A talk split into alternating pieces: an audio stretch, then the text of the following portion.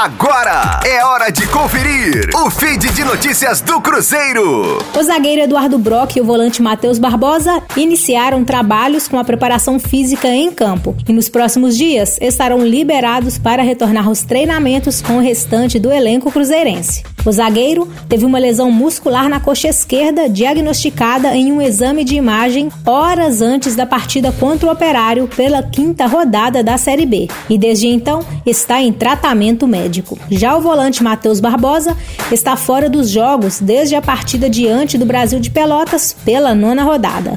Segundo a Raposa, ele está com desgaste muscular e vinha fazendo trabalho interno. Agora voltará aos treinos com a equipe nos próximos dias. Para o jogo de sábado diante do Havaí no Mineirão, os dois ainda são desfalques certos. Fica, portanto, a expectativa para o retorno dos atletas na rodada seguinte. Com as informações do Cruzeiro, para a Rádio 5 Estrelas, Letícia Seabra.